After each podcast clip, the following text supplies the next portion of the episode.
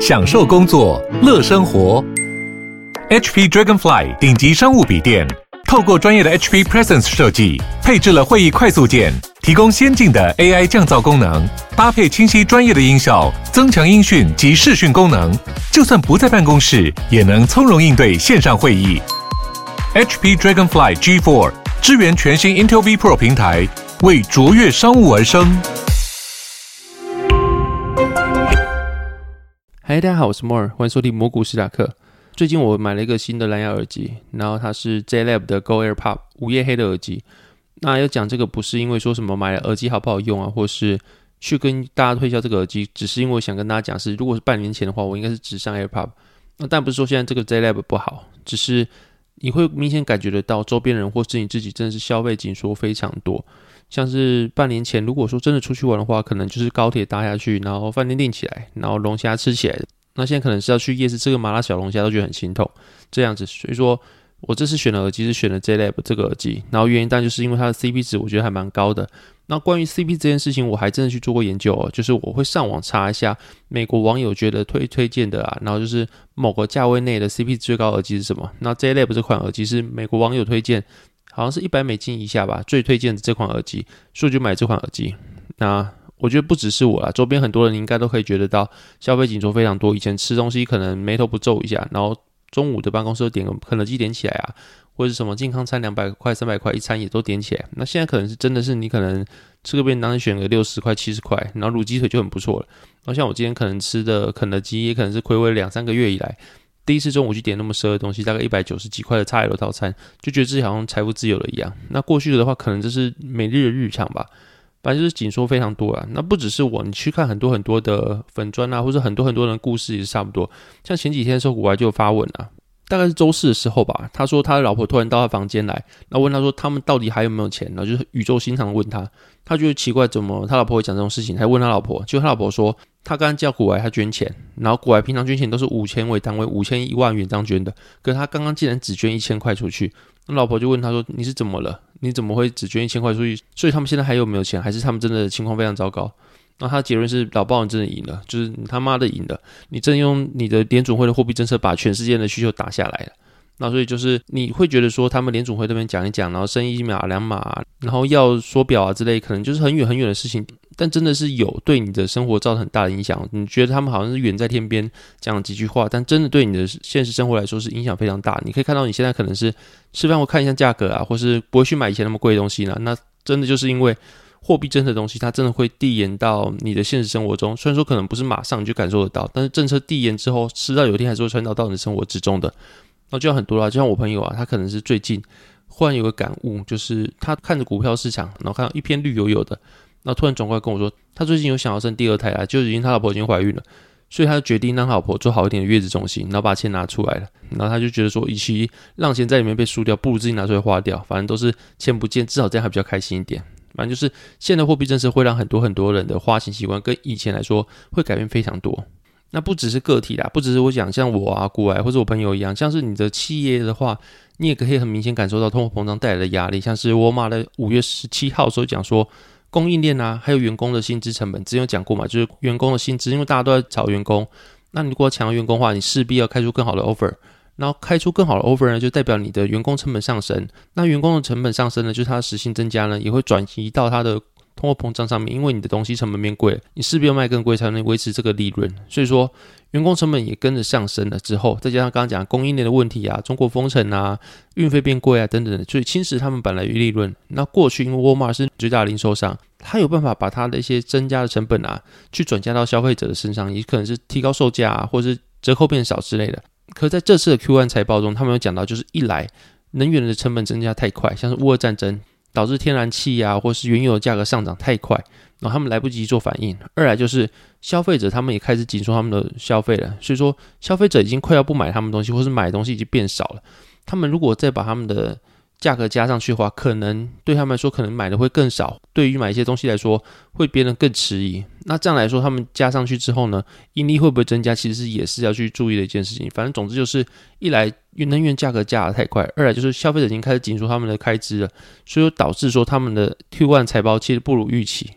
然后其实过去啊，你看 Walmart 或是 Best Buy 啊，或是 Costco 之类，他们都是零售通路，然后是民生必需品的。股市比较不好的时候，那些第一本一笔啊，有实质获益的一些公司，他们会是资金的停靠，就是会成为避险啊，或是长期停泊在这边去征求那些实质的获益，或者他们本一笔本就比较低，所以说被下调的几率比较低，或是被下调的空间比较低。这四年他们公司都明显的感受到通货膨胀或者是需求减缓，对我们来说会造成很大很大的影响，更何况其他的科技股。那有些科技股公司，他们的财报开出来，他们的获利高预期啊，或是他们的展望是市场买单的，有很大很大一部分原因，就是因为他们会缩紧他们未来开支，像是原本要扩厂的，可能就是会晚点扩厂，或者根本就不扩厂。二来就是他们可能过去要招员工，招很多很多，可能就开始招员工比较少，甚至就是停止招募员工。那像是 Nvidia 润啊，他们也是会还是会招员工，但是就招的可能没有以前那么多，但不是不招，就是去缩减开支，去应付未来不知道会下跌多久的市场景气。那当然啦，如果你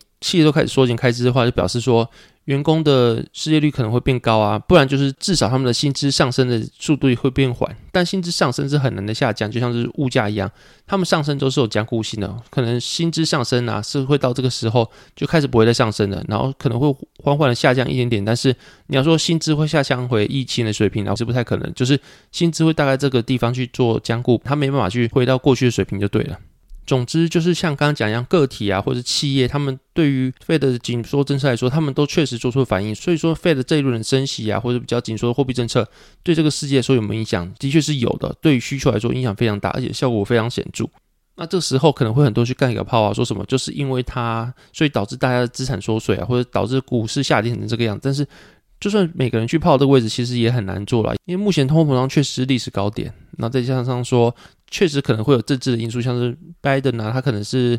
今年年底要选举，那他势必会施压炮。虽然说大家会觉得说联准会是一个超然的机构，它可以不受任何人的挟制，他们可以独立做自己的决定。但是联准会是超然机构，是私人机构，但是他们的主席、副主席却是要政府去提名。所以说，你说他是多超然，多可以不受政治力的影响，其实不太可能啊。他们还是势必要去为政治服务。那在拜登他选情那么危机，然后全国都把他们的。焦点放在通货膨胀的情况下，他们要说完全不理通货膨胀，只做自己事情嘛？其实很难。然后，如果是对我自己来说的，在不管政治力的情况下，我会觉得说要让失业率往上拉，去打击通货膨胀这件事情，我是觉得有点可笑。那但说这是我的想法，在政治力没有介入的情况下，我是觉得说没有必要为了去压抑通货膨胀，去打击需求，或者甚至说像最近的 FOMC 会议的时候，有几个人出来说他们要把。失业率拉到大概五趴左右，目前大概三点八趴左右。他们愿意去让多一点的失业去换取通膨胀下来这件事情，也是刚才所谓讲，就是打击需求，去换取需求没那么高，通膨胀自然就下来这件事情。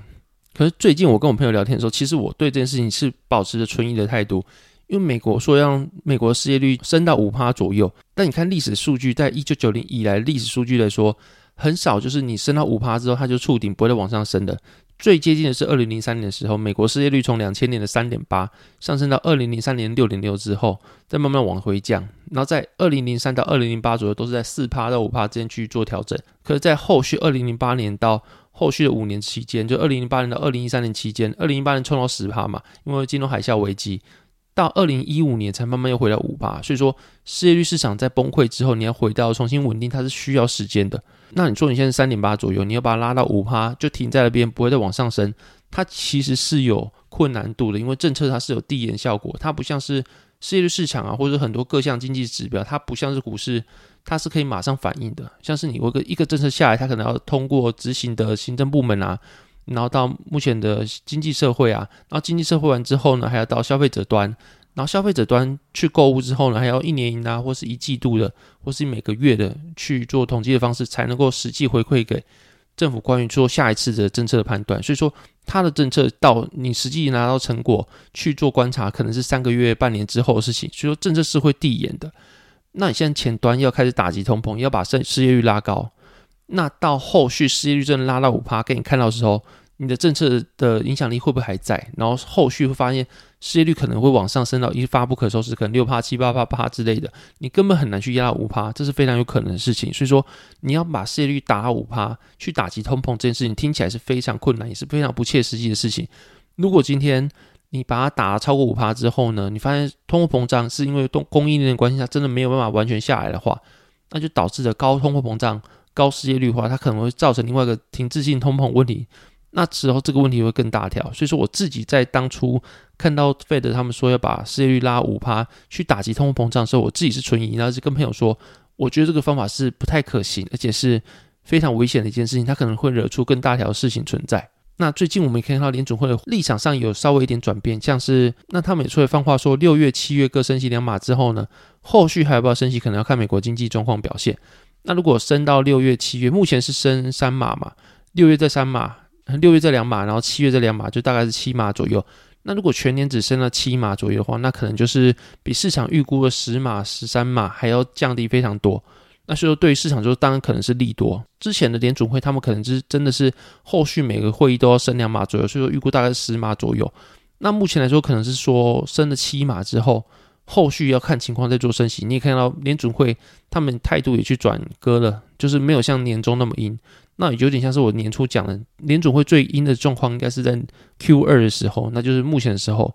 那后续因为看到目前通膨触顶了，开始往下降。那在这个情况下，通货膨胀是不是有真的重要到你需要动用打击需求来去打击通货膨胀这件事情，其实是有在商榷的。那这是目前我对美股的观察，就是 Fed 可能他们也开始意识到这件事情，真的有需要去打击需求，去换取通膨胀大幅下降嘛？你就算今年不打击通货膨胀好了。你今年机器这么高，明年一月、明年二三月绝对是回到三帕左右的水准。你今年这么高，在往上是非常难的一件事情。那再加上你的价格是坚固性，你先把通膨胀打下来之后，价格也是在那边。那你明年让它机器那么高，自然回落之后，它价格也是大概在那边。所以说，美国人或是费来说，他们会那么在意通货膨胀到什么程度？通货膨胀对美国市场来说，又是有严重到需要去打击经济去。降通货膨胀嘛，我自己是觉得可能没有必要去这样子。通货膨胀高对经济来说是坏事，没错。但是打击需求去换取通货膨胀下降这件事情来说，可能会是饮鸩止渴啊，或是杀鸡取卵，会不会是更不值得的一件事情？可能是需要讨论一件事情。总之，我认为目前联储会可能是全年最阴的时刻，后续可能会慢慢转割，而且后续啊，大家知道美国十一月就开始集中选举。那目前拜登的民调不到四十趴嘛，就是他们选举非常危险。但后续如果美国人他们把他们的注意力从通膨上放到他的个人资产缩水这件事情，因为大家都知道，就是股市大跌啊，然后像房地产的价格也是往下掉。那说当美国人发现自己的资产大幅缩水的时候，在下半年他们可能会把重心去注意到这件事情上面的时候。那这时候呢，拜登他们可能还要做其他方法去挽救资产缩水这件事情，去做弥补。谁都不想要在自己其中选举，或者在自己要接近选举的时候，让风险资产啊，让股市啊市场表现非常糟糕。就算是拜登是偏左派立场也是一样，他不可能想自己弄出一个熊市，弄出一个股灾。那对选举的时候，这样子的话根本不可能会有人挺他们，大企业不挺，然后小市民他们的资产缩水更不可能挺他们。所以下半年的时候，可能市场会把他们的。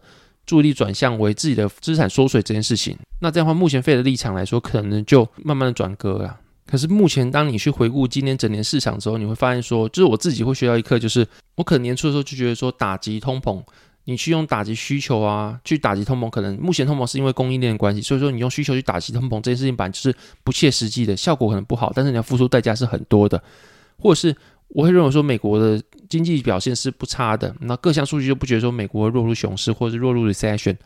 再加上说，我会认为说，美国的经济是长期向上。这件事情我也跟朋友讨论过，就是美国经济长长期向上，再加上美国过去几百年的历史，就是你指数只要掰人后，然后无脑买，它最后的成果都是好的。然后因为这些种种原因，会让你对风险的意识去。慢慢的下降，就是你会觉得说自己讲的是对的，自己可以去 timing the market。但目前现在回头看的话，就是市场下跌幅度确实是超过我的想象的。虽然说我现在讲理由目前都还在，无论通货膨胀啊、Fed 的态度啊，或者 Q 二可能是全年最低点，目前看起来跟我过去的想法是没有差太多的。但是后续不知道，因为目前还是 Q 二嘛，那也是收在最低点没错。但 Q 三、Q 四会不会创到低点？我自己是觉得不会。Q 三可能还是个震荡趋势，然后 Q 四才是真正回稳，甚至是今年还可以收小涨的一个阶段。反正就是。会因为美国长期趋势向上这件事情，去让我们自己觉得说风险意识下降，会觉得说应该不会跌那么多吧，或者觉得说我只要放着，应该不会造成太大损失。然后没想到今年真的是把很多人干出屎来，很多人的资产都回到二零二一年，甚至是赔到没有钱。像是最近可以看到，就是。加密货币有个台中住七期的人，他就是投了一堆 Luna 币。就 Luna 币，大家也看到那个情形嘛，就是他跟 UST 去做挂钩，然后最后两个币都爆掉。然后那个人本来是大概六千万的资产，到后续好像只剩大概三万块台币。他的选择是跳了。那我自己不了解这件事情，我也没办法做什么评论。但是我会真的是要劝大家，就是你做每个标的都一样。今天无论是加密货币或者个股，或是任何的标的，除了期除了指数以外都一样，就是你不要把所有的钱去 all in 一个标的。你如果要 all in 的话，指数我觉得是可以理解，因为指数版就是一篮子股票在里面。你 all in 指数也不代表说你的 all in 一个个股，它是 all in 的大概 S M P 是五百只嘛，然后零零五零是五十只，这是都还可以理解。但是如果你去 all in 一个个股，就算台积电好了。你怎么难保明天没有政治性的因素，或是有闪电打到它的厂房，或是任何任何你没办法预期的风险性的黑天鹅存在？然后，当你再怎么稳的标的，你去 all in 了之后，大概过去也觉得 UST 是稳定币，应该很稳才对啊。所以，如果你用过去的角度来看，还不知道目前会崩跌的情况下，你来看的话，其实你去 all in 稳定币去赚取年化报酬率的时候，其实不是一个风险非常高的事情啊。虽然说你现在回头看会看到项目方给你二十趴年化报酬是非常匪夷所思，你会觉得它是庞氏骗局。可是，在过去你来看的话，稳定币它是跟美元挂钩一比一的，再怎么样它都不会随着币价波动对你的资产有造成任何影响。它每年还可以给你二十趴利息。所以现在听起来的话，那时候它的选择是跟那些要去投加密货币去做投机来说。已经有一部分的虚格了，因为它至少是投稳定币，它是为了那些利息而来。所以你从过去还不知道这件事情的情况下来看的话，它其实不是一个非常风险啊、非常投机的一个举措。后续它从六千万变成只剩三万块，会发生这种事情，也真的是你完全就是你要到这个时刻，你回去看才知道说真的会发生这种事情。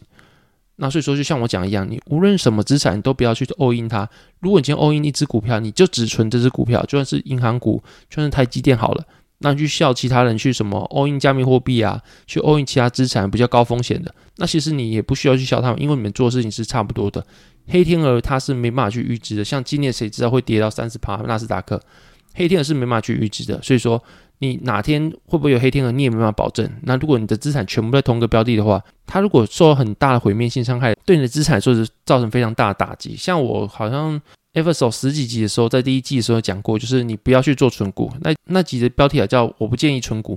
大家可以去看一下。就是我为什么不建议大家去做存股，或是 all in 任何一只标的。原因大概是这样子，就是你两千年的时候最大的前五只股票，到二零二二年的时候只剩下微软一只还在榜上，其他的都跌到烂掉了，可能是只剩市值的二十趴、十趴。然后两千年去投指数，到现在至少都翻三四倍起跳。可是那时候你如果去买个股的话，那五只最大个股的话，到现在可能不知道你的收益还有没有还留着五十趴，那就是大盘都已经涨了四倍。如果你的资产没有回到过去水准的话，你是离大盘非常远的。那你干嘛不直接买大盘就好了？你的资产二十年之后还没办法回到过去的点。如果这个是你的退休金，或者你存了一辈子的钱的话，你该怎么去过你的晚年生活？然后我今天本来是想讲一些，就是怕我教大家做人嘛，就教大家去注意到风险，因为股市跌成这样子，大家才终于知道哦，原来股市是会跌的。